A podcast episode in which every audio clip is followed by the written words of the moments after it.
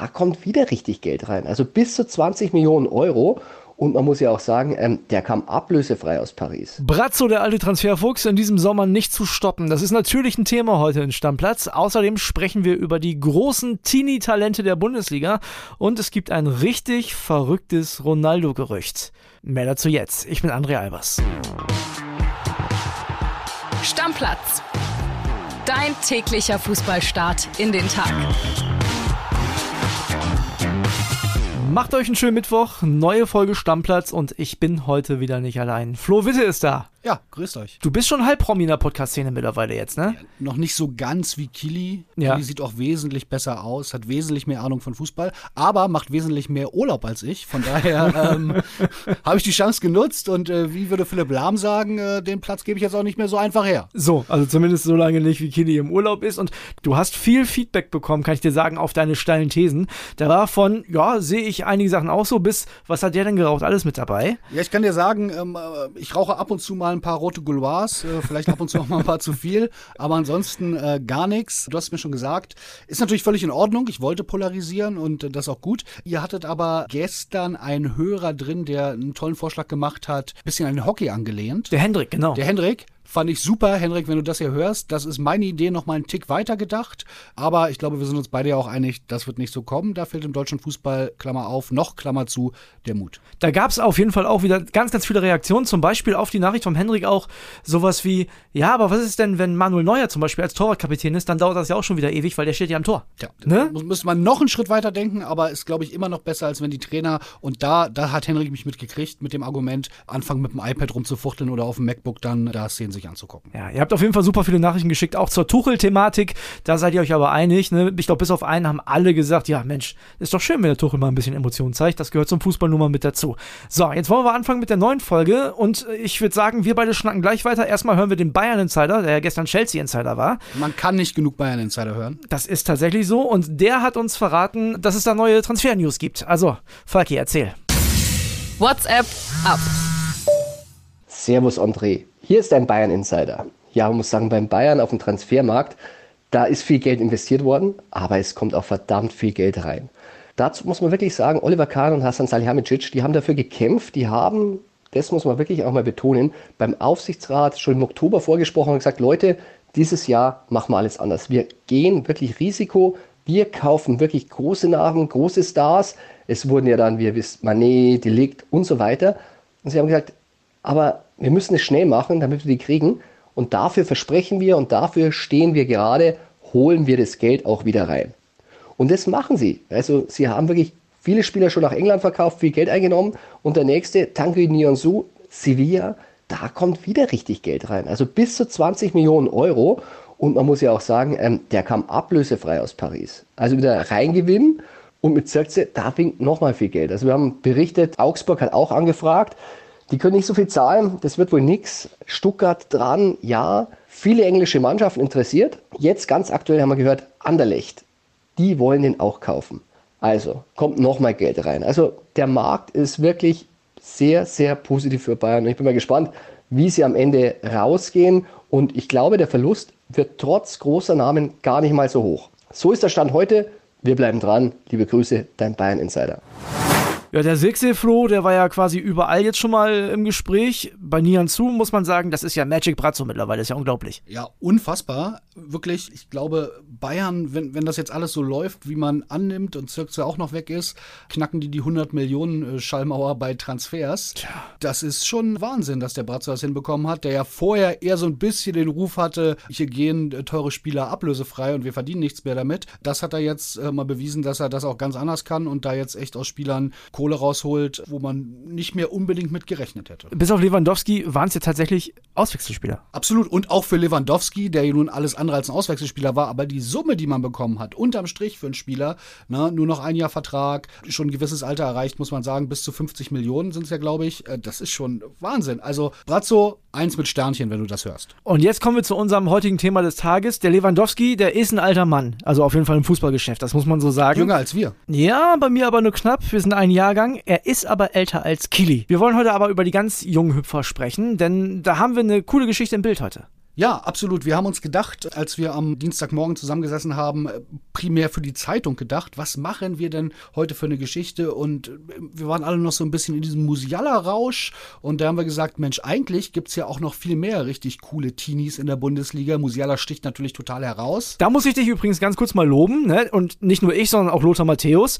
Denn du hast ja Musialas Marktwert hochgeredet, ne? Hier bei uns im Podcast. Und da scheinst du recht zu haben. Genau, als ich äh, eure Sprachnachrichten und Nachrichten gelesen und gehört habe, war ich ein bisschen down, aber jetzt wurde ich gestreichelt. In der aktuellen Sportbild, die ihr ab heute am Kiosk kaufen könnt, ist äh, Musiala natürlich auch Riesenthema. Und da sagt Lothar Matthäus, dass der eigentlich schon 100 Millionen wert sein müsste und der Transfermarkt.de-Chef verrät auch, dass er beim nächsten Marktwert-Update äh, Richtung 100 Millionen marschieren wird. Also da lag ich wirklich nicht falsch. Da habe ich mir meinen Namen als äh, Fußballexperte jetzt wieder reingewaschen. Musiala ist natürlich oberstes Regal. Da gibt es noch ein paar andere. Bellingham, Wirtz zum Beispiel, der momentan leider verletzt ist. Aber die sind oberstes Regal, die sind schon bekannt. Wir wollen heute mal über den einen oder anderen sprechen, der noch nicht die ganz große Nummer ist und holen uns auch Einschätzungen von unseren Reportern rein. Ich würde sagen, wir fangen an mit dem, der am letzten Wochenende Wochenende auch für Aufsehen gesorgt hat, mit Beino Gittens. Der Kollege Sebastian Kolzberger, der sagt dazu Folgendes. Klar ist, er wurde intern schon als 17-Jähriger höher eingestuft als Jaden Sancho damals zu dem Zeitpunkt. Sie wussten halt ganz genau, was das für ein Riesentalent ist. Der hat halt unfassbare Dribblings, also das erinnert so ein bisschen an Usman Dembele damals, wie der die Gegenspieler hat stehen lassen. Dazu ist er sehr, sehr schnell, er ist unbekümmert, selbstbewusst, weiß, was er drauf hat, hatte keinen leichten Start in Dortmund, hat sich damals einen Kreuzbandriss zugezogen, kam quasi erst im letzten Jahr in seiner letzten A-Jugendsaison erst zurück, hat in der U19 dann sofort geglänzt, war mit der U19 im Champions League Viertelfinale, sind da unglücklich ausgeschieden. Nicht umsonst hat ihm Trainer Marco Rose oder Ex-Trainer Marco Rose ja dann auch schon in den letzten Spielen äh, zu den Profis hochgeholt. Sie haben ein unfassbares Vertrauen in ihm. Er ist ein absoluter Unterschiedsspieler. Ja, die Dortmunder sind sich ziemlich sicher, dass er der nächste 100 Millionen Mann in Dortmund werden kann. Natürlich, jetzt ist er erstmal 18, hat ein Tor geschossen, aber über kurz oder lang wird er definitiv auch in der Startaufstellung stehen. Und dann wird man halt sehen, wo die Reise mit ihm dann hingeht. Aber auf diesen Jungen können sich die Fans auf jeden Fall freuen und überhaupt die ganze Bundesliga, weil der macht einfach richtig Bock. Boah, das sind aber Lobeshymnen von Kohlsi, oder? Ja, also viel mehr als eine Mischung zwischen äh, Sancho und Dembele äh, gibt's ja nicht. Von daher äh, cool, der macht auch wirklich Spaß, wenn man den anguckt. Allerdings habe ich da immer so ein bisschen weinendes Auge, weil, und alle Dortmund-Fans mögen es mir verzeihen, man da immer denkt, na, der ist ja eh nicht lange da. Ja. Ähm, dann gibt's zwar viel Geld, aber viel und lange Freude werden wir an ihm wahrscheinlich nicht haben. Aber nichtsdestotrotz, das soll ja die Freude gar nicht mindern, dass wir so einen, so einen tollen äh, Teenie in der Bundesliga haben und bei Dortmund zaubern sehen. Und wenn wir jetzt mal gucken, wir haben heute in der Bild auch so eine Wertetabelle quasi, die zehn wertvollsten Teenies der Liga. Da ist der noch nicht mal drin, aber dafür drei andere Dortmunder. Also Bellingham haben wir schon drüber gesprochen, 80 Millionen ist klar.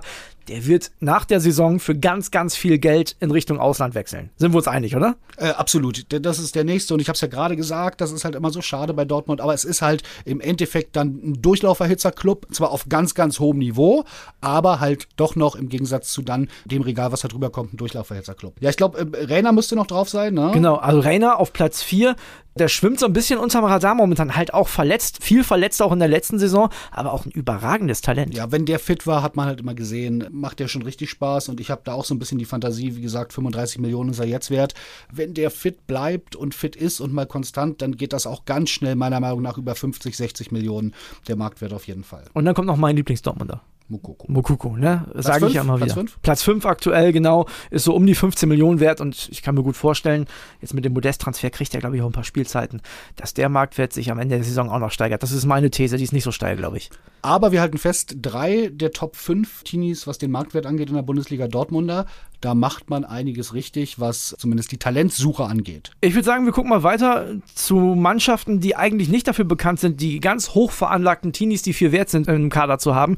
Aber möglicherweise sind da ein paar Geheimtipps mit dabei. Und wir fangen mal an bei Hertha BSC. Ne? Ganz spannender Mann. Ich weiß, wer kommt. Ja, erzähl mal. Ich glaube, du hast jemanden gefragt, der sich noch besser auskennt. Paul Gorgas, genau, unser Hertha-Reporter. Und äh, der sagt Folgendes.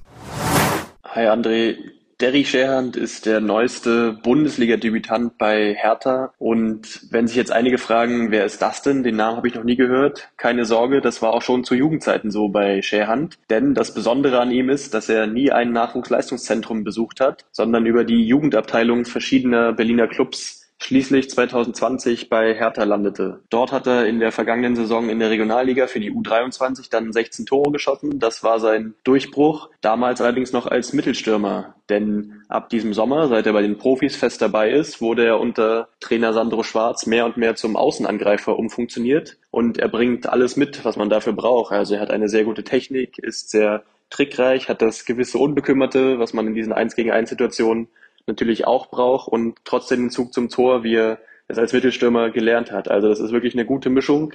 Er hat jetzt seinen ersten Profivertrag unterschrieben bis 2025 und Manager Freddy Bobic hat ihm auch schon eine große Zukunft bescheinigt, wenn er dranbleibt, wenn er so weitermacht wie bisher und nach seinem Bundesliga-Debüt jetzt gegen Frankfurt ist er da auf dem besten Wege. Du, der hat nach zwei Spielen schon mehr Bundesliga-Minuten als Masraui und der Licht. ja, Wahnsinn. Aber das hast du ja gestern zu Genüge thematisiert. Und äh, jetzt bin ich äh, ja sonst bekannt für steile Thesen. Hier stelle ich mal eine ganz unsteile These auf. Ich glaube, das wird nicht so bleiben. äh, aber ganz interessanter junger Mann. Und ich habe den äh, hier durch meine Liebe zu Hertha ja immer so mit einem Auge so ein bisschen verfolgt, was mit dem passiert ist. Es ist ja wirklich ungewöhnlich, dass ein Spieler in eine Profimannschaft kommt, ohne jemals vorher eine Bundesliga-Ausbildungsakademie von innen gesehen zu haben. Also selbst wenn man in diesen Nachwuchsleistungszentren ist, ist es ja schon schwer genug, dahin zu kommen. Und der hat hier beim Berliner SC gekickt und niemand hat ihn gesehen und irgendwann hat Hertha mal zugeschnappt. Hertha oft für Transfers kritisiert, äh, oft gesagt, uff, da haben sie aber ins Klo gegriffen. In dem Fall muss man sagen, da haben sie einiges richtig gemacht. Ich finde gut, dass du das mit der Liebe zur Hertha nochmal sagst, denn wir haben auch äh, Nachrichten bekommen, nachdem wir über diesen Elfmeter diskutiert haben, so nach dem Motto, äh, hier Hertha-Hasser und so, ist ja gar nicht so. Überhaupt nicht. Geborener Westberliner, mein Herz hängt äh, an der alten Dame. Ich würde mich jetzt nicht als Die Hard-Fan bezeichnen, so wie Kili bei Union, aber wünsche mir schon immer, dass Hertha erfolgreich ist. Äh, bin halt mit diesem Wunsch in den letzten Jahren äh, sehr, sehr oft enttäuscht worden. Okay, also da sind wir auf jeden Fall bei dem jungen Mann, wo wir beide der Meinung sind, ja, der, der kann was und der könnte auch auf Spielzeit in dieser Saison kommen, noch mehr als es ohnehin schon schon jetzt ist. Ja, entscheidend wird halt sein, wo es ein bisschen bei Hertha hingeht. Wenn die Situation ernst bleibt, was ich vermute, aber nicht hoffe, dann wird es natürlich für junge, unerfahrene Spieler immer schwieriger. Da setzen doch dann Trainer eher auf erfahrene Spieler, die Situation schon mal erlebt haben, damit anders umgehen können. Best Case wäre natürlich, Hertha fängt sich, spielt vernünftigen Fußball, kommt relativ schnell aus dieser Gefahrenzone äh, unten raus. Dann glaube ich sehr wohl, dass der immer mal wieder Spielzeit bekommen wird, sich etablieren wird und wenn alles perfekt läuft, im Best Best Case am Ende des Jahres sogar wirklich regelmäßig eine Rolle auch vielleicht mal in der Startelf spielen kann. Einen habe ich noch. Einen, der nicht auf dem Zettel ist, aber schon mal auf dem Zettel war.